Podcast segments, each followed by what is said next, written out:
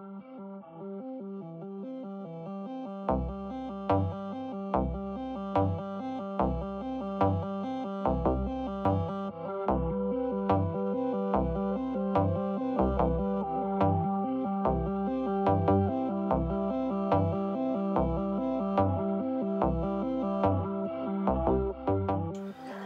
Isso é só alegria, beleza pura, muito bem-vindos aí, né? Eu gostaria da participação de vocês aí, se puderem participar aí através do nosso querido chat, fazendo perguntas. E se eu conseguir, eu responderei essas perguntas, né? Obviamente, porque eu não sei de tudo, na verdade, não sei de quase nada. Né? Então, se eu não souber responder uma pergunta, eu prometo que eu estudarei mais para responder da próxima vez. Então vamos lá. A Guerra do Paraguai vai ser um conflito emblemático ali entre as províncias ali próximas, províncias não, né? Aqueles países recém-formados ali na bacia do Rio do Prata ou na bacia Platina. Né? Envolve o Brasil, envolve a Argentina, envolve o próprio Paraguai, né? Guerra do Paraguai. Aliás, esse nome Guerra do Paraguai é o nome com o qual ela é conhecida no Brasil. Né? No Paraguai ela é conhecida por outros nomes né, na Argentina conhecido por outros nomes, e a gente vai ver que é uma guerra que vai envolver interesses desses países ali que eram recém-formados. A Guerra do Paraguai vai ser 1864, o Brasil se tornou independente em 1822, então é uma guerra que é num período muito recente, né? Então a gente vai ver que não é só o caso do Brasil, mas como também o caso da Argentina, caso do Paraguai, caso do Uruguai, são países é, recém-formados que estavam lutando para exercer sua hegemonia naquela região que é tão importante. E por que, que essa guerra do Paraguai ela é marcante? E é uma guerra que ela vai destroçar ali esses países recém-formados. Vai ser uma guerra muito sangrenta, né?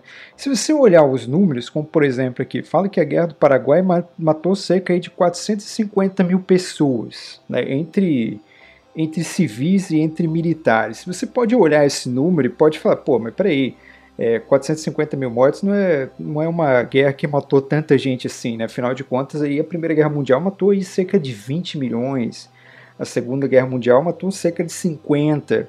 É, lembrando que esses números são sempre estimativas, né? talvez a gente nunca saiba o número correto, são números aproximados. Só que essas guerras, a Primeira e a Segunda Guerra Mundial, elas ocorreram aí no século XX. Então você já tinha armas de fogo semiautomáticas, automáticas, você teve, pô, na Segunda Guerra Mundial você teve utilização de armamento nuclear, você teve duas bombas atômicas no Japão. O Japão foi quase escorraçado da face da Terra.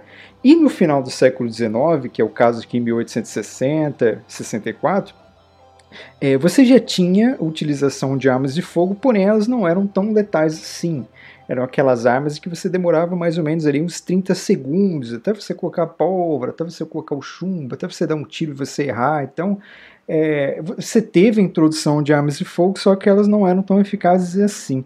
E 450 mil mortos para o final do século XIX é um número bem, bem alto, né? Então é, não é pouca coisa não. Ainda mais se você pensar que ela durou seis anos, ela durou bastante tempo também, né? Então foi muitas pessoas morrendo durante muito tempo.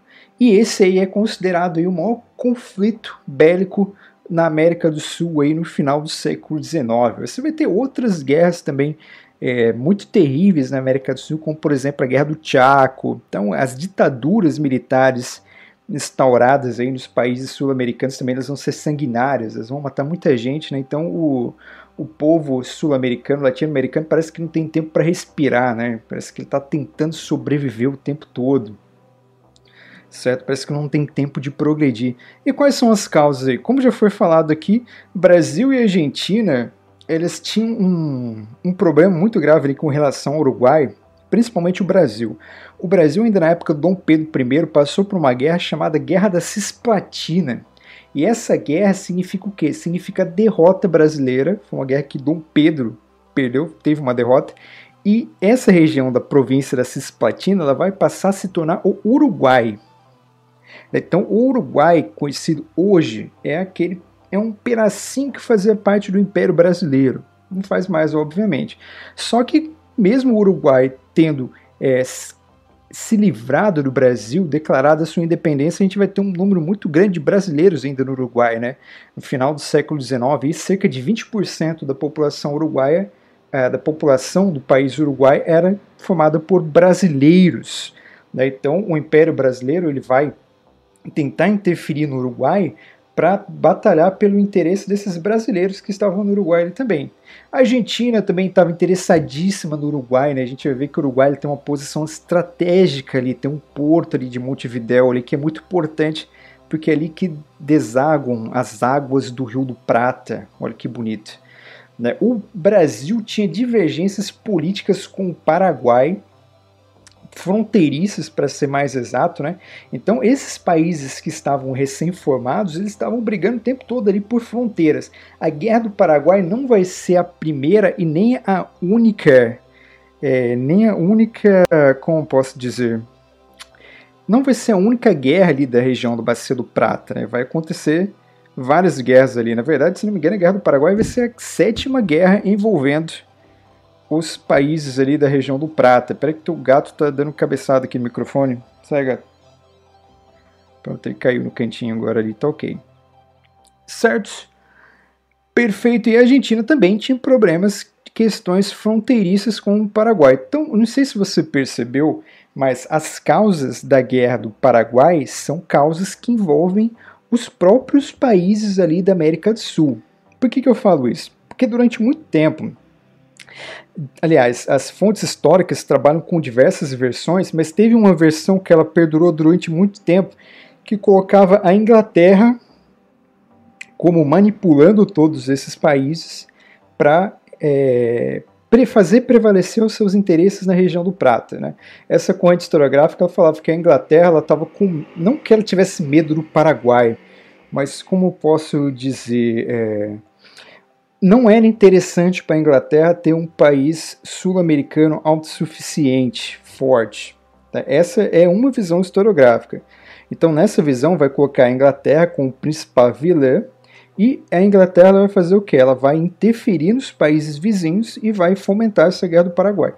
É uma visão que a gente tem que tomar cuidado com ela, porque essa visão ela, ela deixa a Inglaterra como a vilã, mas ela coloca os países latino-americanos aqui envolvidos nessa guerra como se fossem inocentes, como se fossem ingênuos, como se fossem né, facilmente manipulados. Então essa visão ela, ela procura um vilão lá fora, mas ela não consegue enxergar que as causas da guerra, e a visão mais aceita hoje da guerra do Paraguai, é que as causas da guerra são de fato os interesses dos países envolvidos na guerra, né?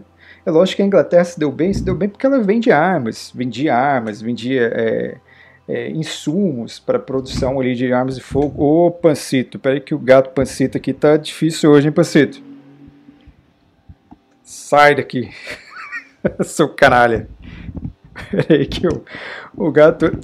Peraí que ele agarrou aqui o pedestal, gente. Desculpa que sai. Thor, desgraça. Vou jogar você para fora. Vamos lá, vamos tentar aqui mais uma vez. Desculpa que foi atrapalhado aqui pelo meu gato. Então o que, que vai acontecer? É, a visão mais atualizada sobre a Guerra do Paraguai coloca como a guerra um fruto de interesses dos países da região do Prata. É uma teoria mais bem aceita, é uma teoria que tem uma visão é, mais com os pezinhos mais é, centrados na realidade, né? não, não, não arranja um grande vilão para essa guerra. Né? Perfeito? Então vamos lá. E agora vai ter outro problema. Já que esses países eles estavam se formulando ali, vai gerar um problema muito grande na política externa e interna desses países. Aqui, por exemplo, Uruguai. Uruguai ele era governado por um partido chamado Partido Blanco. Né? Não está escrito errado não, cara. Aqui não é branco, é blanco, porque é espanhol. E os colorados, que seriam os vermelhos os Colorado, o, Paraguai, o Uruguai estava passando praticamente por uma guerra civil, né? Você tinha um governo ali estabelecido pelos brancos, porém você tinha os colora, colorados ali tentando tomar o poder o tempo todo, certo? O Partido Branco ele tinha acordo com o Paraguai, então o Branco uruguaio tinha acordos com o Paraguai, até porque o Paraguai precisava desse acordo para livre navegação. Ó. Por exemplo, o Paraguai aqui, olha que bonitinho o Paraguai. Se você for olhar o Paraguai, lembrando que isso aqui é século XIX, o Paraguai ele não tem acesso para o litoral. O Paraguai não tem praia. Olha que triste a vida dos paraguaios, né? Então, o Paraguai, o que, que ele precisa fazer? Ó? Ele colocava, ele utilizava o rio Paraguai aqui, que corta o Paraguai. Um, rio Paraguai, na verdade, pega uma operação aqui do Mato Grosso também, né? Esses rios, esses três rios aqui são os principais aí da Bacia do Prata. É por causa deles que vai ter guerra. Então o Paraguai ele escoava né, suas mercadorias até o rio. Você vê que ó, o rio Paraguai passa pela Argentina, só que ele vai se desembocar aqui no porto de Montevidéu. Né? Essa região aqui ela é controlada tanto pela Argentina quanto pelo Uruguai.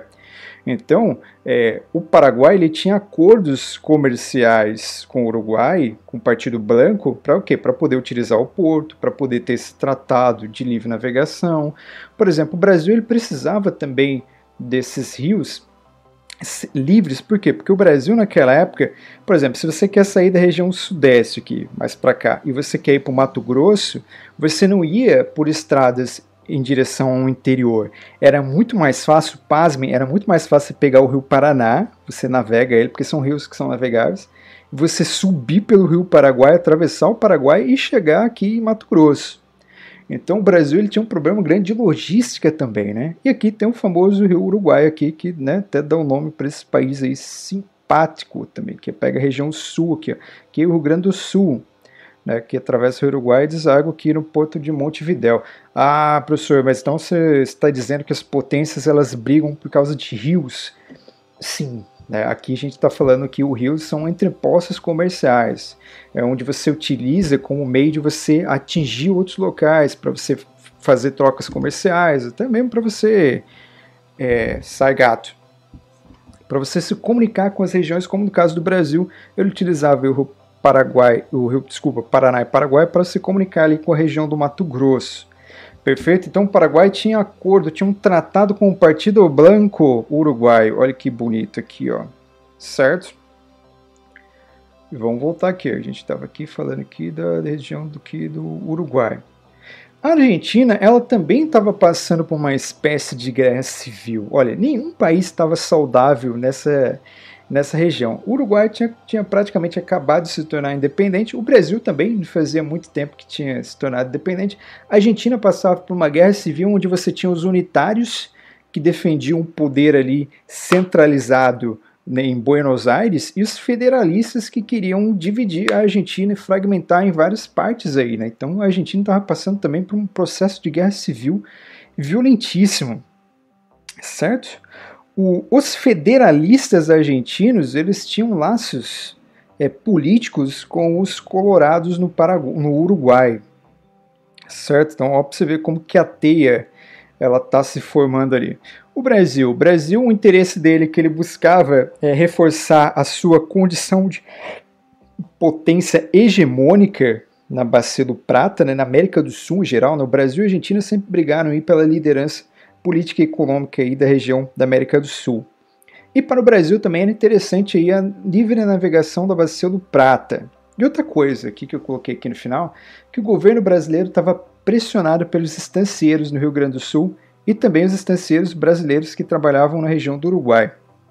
Aqui, ó, outro mapa aqui para você ter uma ideia.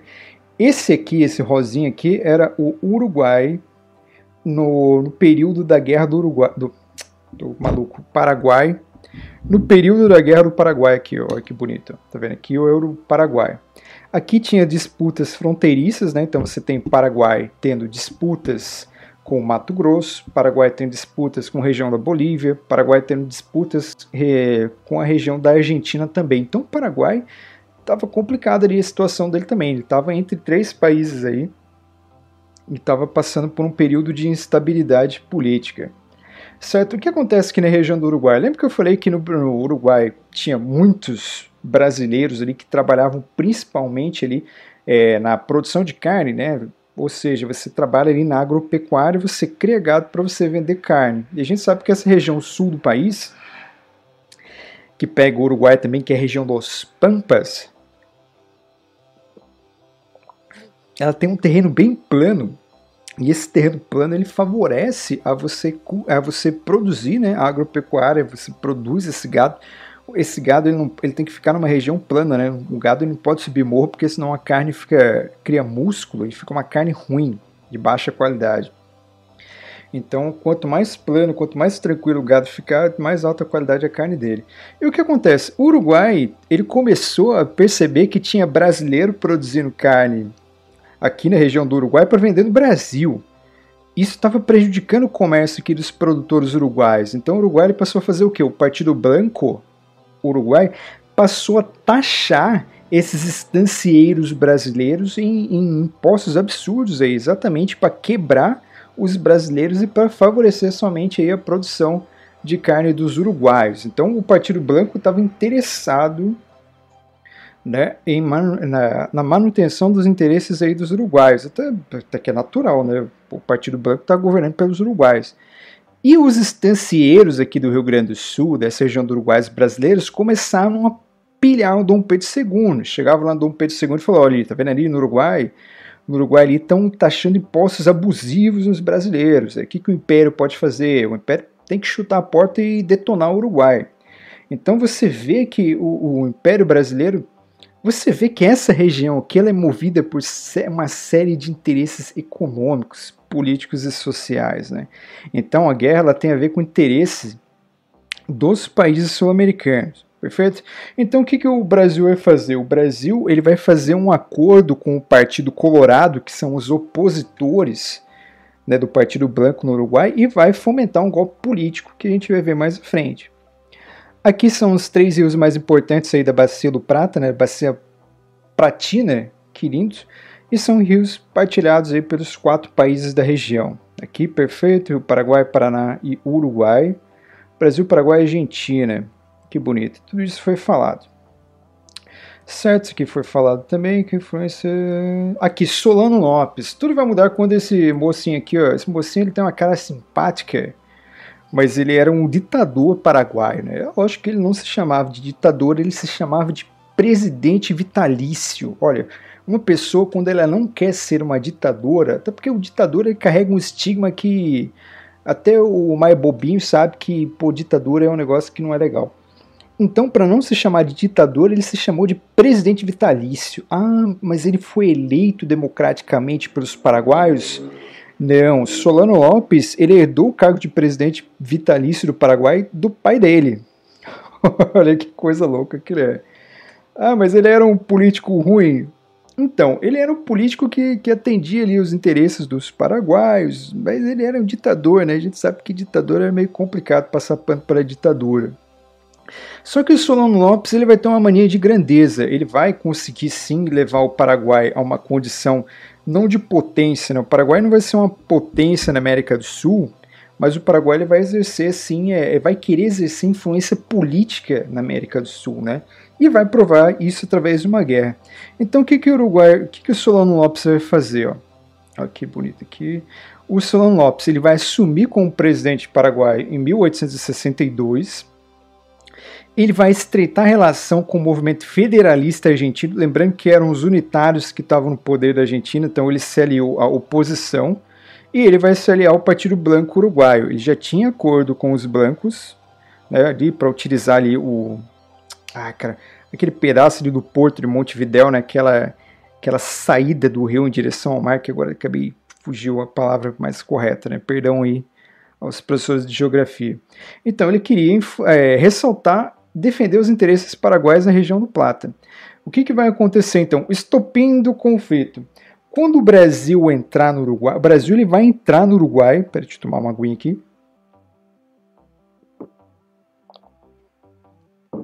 Motivado por interesses econômicos e financeiros, ele vai financiar os colorados, os vermelhos, ele vai dar um golpe né, no Partido Branco, ou seja, o Brasil vai participar de um golpe político no Paraguai no Paraguai não, desculpa, no Uruguai, aqui é muito Uruguai, aí acabei me confundindo. Então, repetindo aqui, para não confundir ninguém, o Brasil ele vai apoiar um golpe político no Uruguai para derrubar o Partido Branco, que estava dificultando os interesses do Brasil, e para colocar os colorados no poder. Os colorados são aliados do governo brasileiro. Né? Perfeito? É óbvio que isso não vai. É, essa intervenção política drástica em um país, ela vai causar desconforto nos países ao redor. Perfeito? Então o que, que vai acontecer? O presidente vitalício Solano Lopes ele vai simplesmente é, antes de decretar uma guerra ao Brasil, até porque ele era aliado do Partido Uruguai que perdeu, ele vai fazer o quê? Ele vai sequestrar um navio, né, que é um navio aqui, o Marquês, aqui o navio brasileiro Marquês de Olinda em 1864, porque lembra que o Brasil precisava passar pelo rio Paraguai para chegar até o Mato Grosso. Ele vai sequestrar, ele vai mandar prender todos os que estavam a bordo e todos que estavam a bordo morreram na prisão.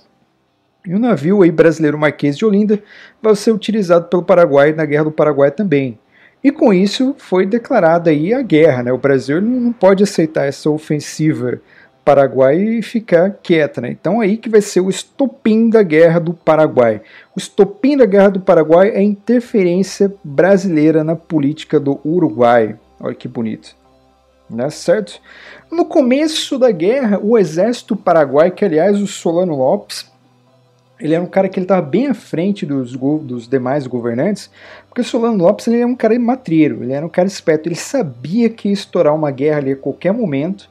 Então, o que, que o, Solano Lopes fez? Ele investiu no exército. Então, pô, vamos investir no exército aqui, porque a gente sabe que vai estourar uma guerra aqui daqui a pouco. Então, o exército paraguaio tinha 77 mil soldados nesse período, isso é bastante coisa. Hoje em dia pode não parecer muita coisa, não, mas no final do século XIX é bastante coisa sim. Aliás, hoje em dia também não, não é um número desprezível, não. Então o Paraguai ele era o mais bem preparado para esse confronto militar.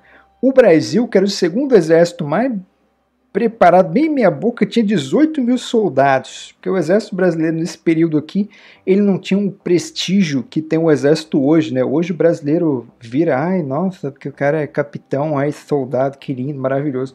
Nessa época aqui, o, a, a, o exército brasileiro ele era bem esculachado, né? Não tinha participação política, não tinha nada. Né? Ao contrário de hoje, hoje aí, o exército brasileiro aí tem um certo prestígio na sociedade.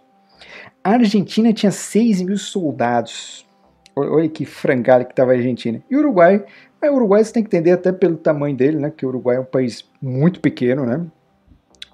Então tinha 3 mil soldados só.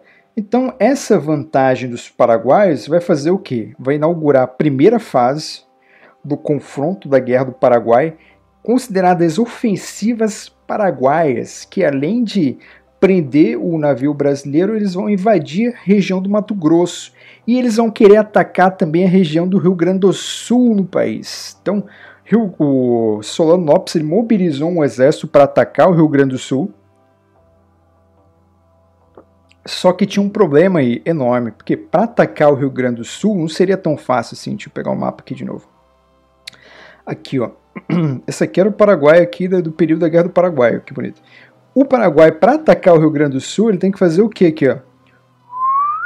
Para mandar as tropas aqui para auxiliar os blancos no combate com os brasileiros aqui. Olha que bonito. Ele tem que passar por qual território? Ele tem que passar pelo território da Argentina. E o que, que vai fazer? O Solano Lopes vai conversar lá com o presidente argentino na época, lá, que era o Mitre, e vai falar: eu preciso de autorização para atravessar o seu território e levar aí o exército para atacar o Brasil. O Mitre falou: não, você não vai atravessar as terras argentinas, você não tem essa permissão. E é um momento que Solano Lopes vai fazer o quê? Convencido do, do, do, do poder do, do exército paraguaio, ele vai decidir atacar a Argentina também. Então o Solano Lopes está muito louco. Né? Ele sabia que o exército dele era mais poderoso, então ele, ele achou que ia acabar com a guerra rapidamente. Então decidiu atacar o Brasil e decidiu atacar a Argentina ao mesmo tempo. Né? Então aqui o Paraguai declarando guerra à Argentina. Ó, que Aqui você tem as, ó, que o Paraguai, você tem as incursões aqui, ó, tá vendo aqui, ó, invadindo aqui o Mato Grosso, indo aqui atacar a região, né, do Rio Grande do Sul e aqui também atacando aqui é, a, a, Argentina, né, depois que eles declararam guerra à Argentina. Olha que, que bonito, né? Em 1865, né, Brasil, Argentina e Uruguai lembrando ao Partido Colorado do Uruguai que tinha tomado poder, né? Porque você pode se confundir e falar, pô, mas então esses uruguais eles são traíras. Não, o acordo que o Paraguai tinha era com o Partido Branco uruguaio. o partido que o Brasil colocou no poder no Uruguai é o Partido Colorado, é o vermelho. Então é o mesmo país, só que são governos diferentes. Entendeu? Perfeito? Então espero que você tenha entendido mesmo. Em 1865, o Brasil, Uruguai e Argentina estabeleceram um tratado, uma tríplice aliança para acabar com o Paraguai de vez, para acabar com essa guerra o mais rápido possível. Né? Dom Pedro II, percebendo o chuleamento do exército brasileiro, né, percebendo que o exército brasileiro tinha um, um contingente muito menor que o exército paraguai, e se você juntar Brasil, Argentina e Uruguai, não dava um exército paraguai, para você ter uma ideia de como que o Paraguai estava realmente à frente. Dom Pedro II fez um decreto chamado lá Voluntários da Pátria, em que ele cedia lotes de terra para pessoas que pudessem se alistar ao exército brasileiro. Então foi feita uma campanha de alistamento ao exército. Isso aconteceu no Brasil, cara. Então, ah, professor, mas o Brasil já não tinha soldado? Tinha. O soldado ele recebia para fazer guerra. O soldado já estava lá na guerra. O que o Dom Pedro II queria é trazer voluntários, trazer pessoas civis para lutar nessa guerra.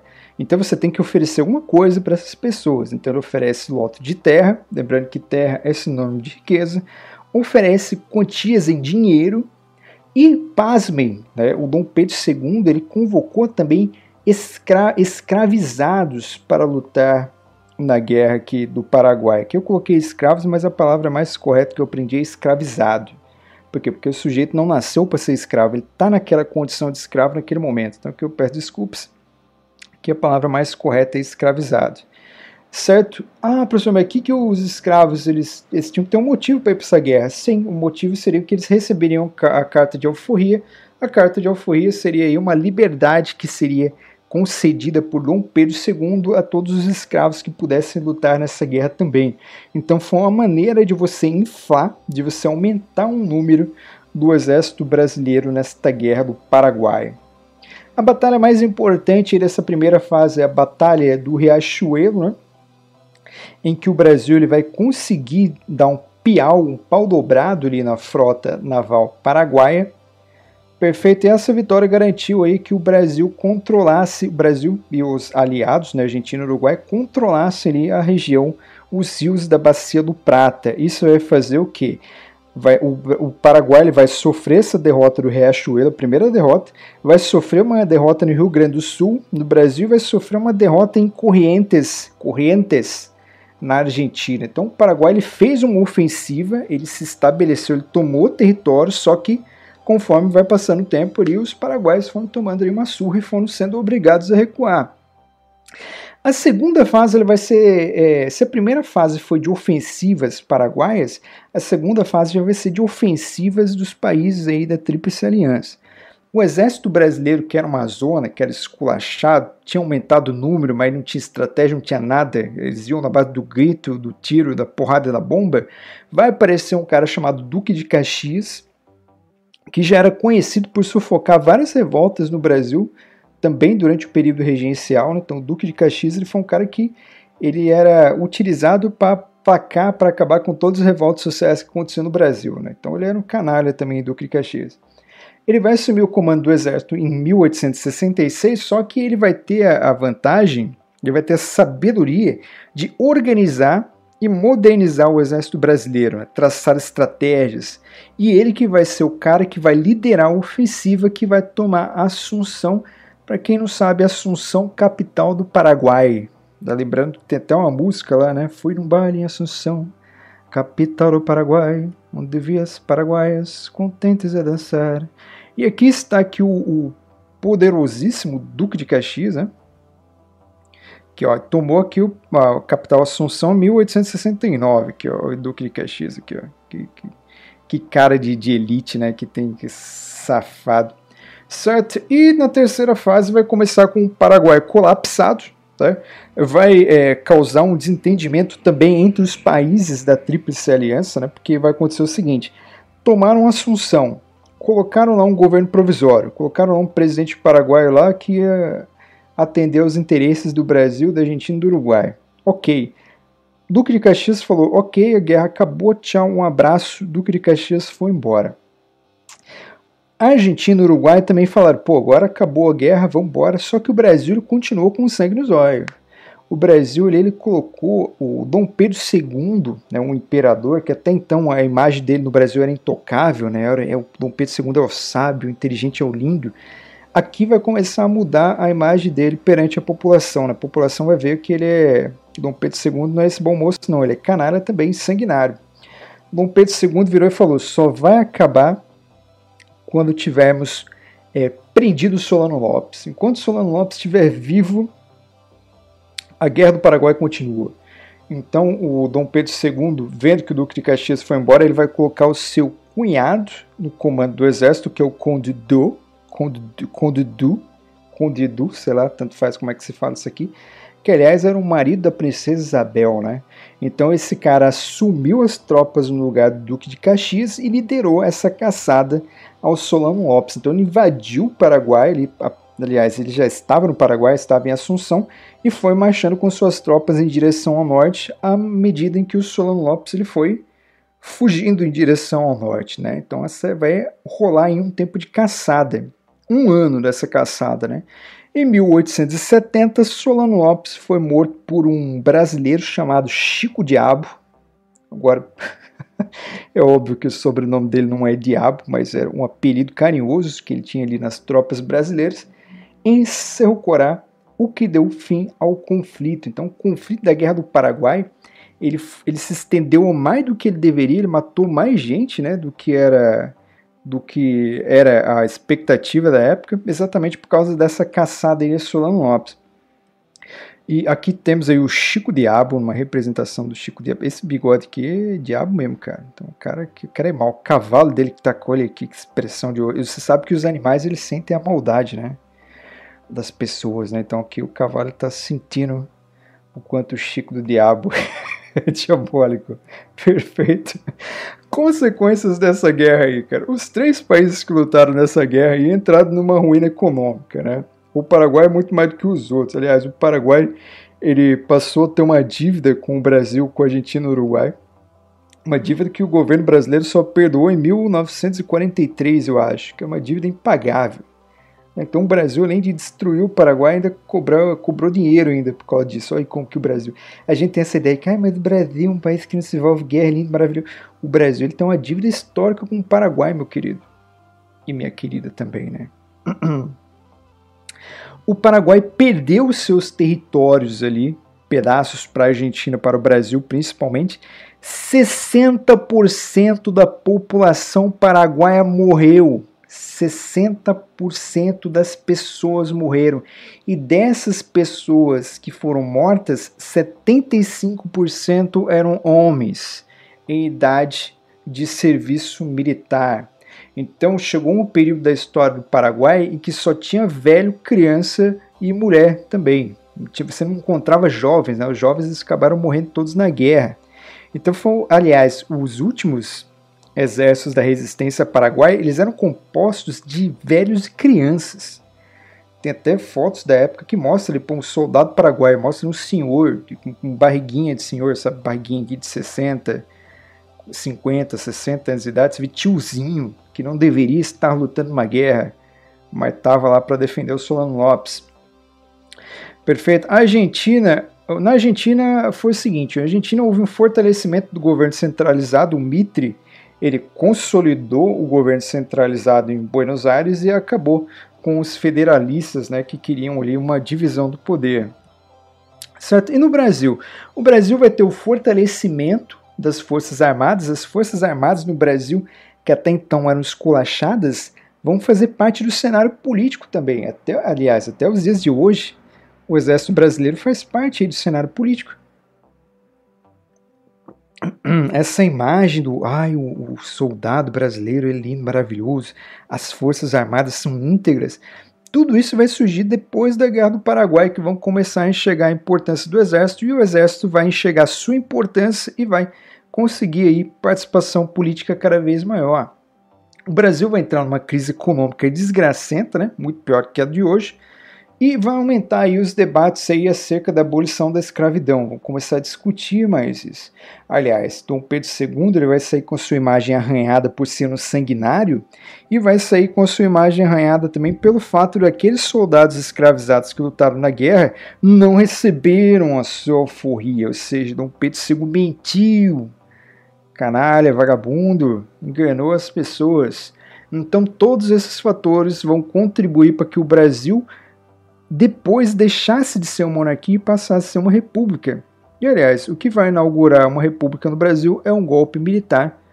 Quem declarou a república, proclamou, é o Marechal Deodoro da Fonseca, e um marechal, título militar. Então, para você ter uma ideia da importância dos militares, a importância que os militares ganharam nessa época. E aqui, o que eu falei para você aqui, um senhor, aqui um soldado paraguaio, do, do, finalzinho da Guerra do Paraguai, senhor com sua barriguinha aqui, um velhinho, coitado. E você tinha crianças também, cara. Então o Paraguai mandou criança, mandou velho que tinha pela frente ali, acabou mandando ali para lutar aí né, na Guerra do Paraguai. Então foi uma guerra extremamente aí é triste, né, que marca a história dos países envolvidos aí. Essa guerra de narrativas foi o que eu falei lá na frente, né? É, a Inglaterra é óbvio que a Inglaterra ganhou muito com isso, porque a Inglaterra vendia armas, vendia suprimentos alimentares, ela que basicamente aí fornecia a estrutura para a guerra. Só que a gente, a gente enxergar a Inglaterra como única culpada é não enxergar a responsabilidade dos países envolvidos. Então, se você colocar a Inglaterra como grande vilã da história, você vai negar que o Brasil foi canalha. Você vai negar que a Argentina foi canalha também, que o próprio Uruguai. É como se você estivesse eximindo esses países de culpa, né? O que é errado. Então, a Guerra do Paraguai, a, a fonte histórica que a gente tem hoje, a mais aceita, é que ela não foi é, fruto do imperialismo da Inglaterra, mas sim ela foi um fruto dos interesses dos países da Bacia do Prata. Perfeito! Vamos ver aqui se alguém teve alguma dúvida aqui, estamos aí com uns 40 minutos de live, né? Eu acho que já está de bom tamanho. Perfeita. Alguém perguntou aqui se esta guerra durou seis anos. A guerra foi de 84, de desculpa, de 64 a 70, né? Seis anos aí. Perfeito. Teve aqui as pessoas comentando, ai que triste, triste, cara. Você vê que guerra é algo que, que só é legal no tabuleiro de War né, cara, ou nos joguinhos de FPS. Vê que na vida real guerra é um negócio que realmente não presta. Certo. Perfeito, deixa eu ver aqui se ninguém tem mais nenhuma dúvida. Então é isso, pessoal. É, agradeço aí a todos, peço desculpas pela internet que desde ontem a internet aqui ela tá passando por um processo aqui de, de... é uma internet de porcaria, né? Então é meio complicado mesmo. Então fica aí o meu abraço para todos aí, felicidade, saúde, só alegria e até a próxima.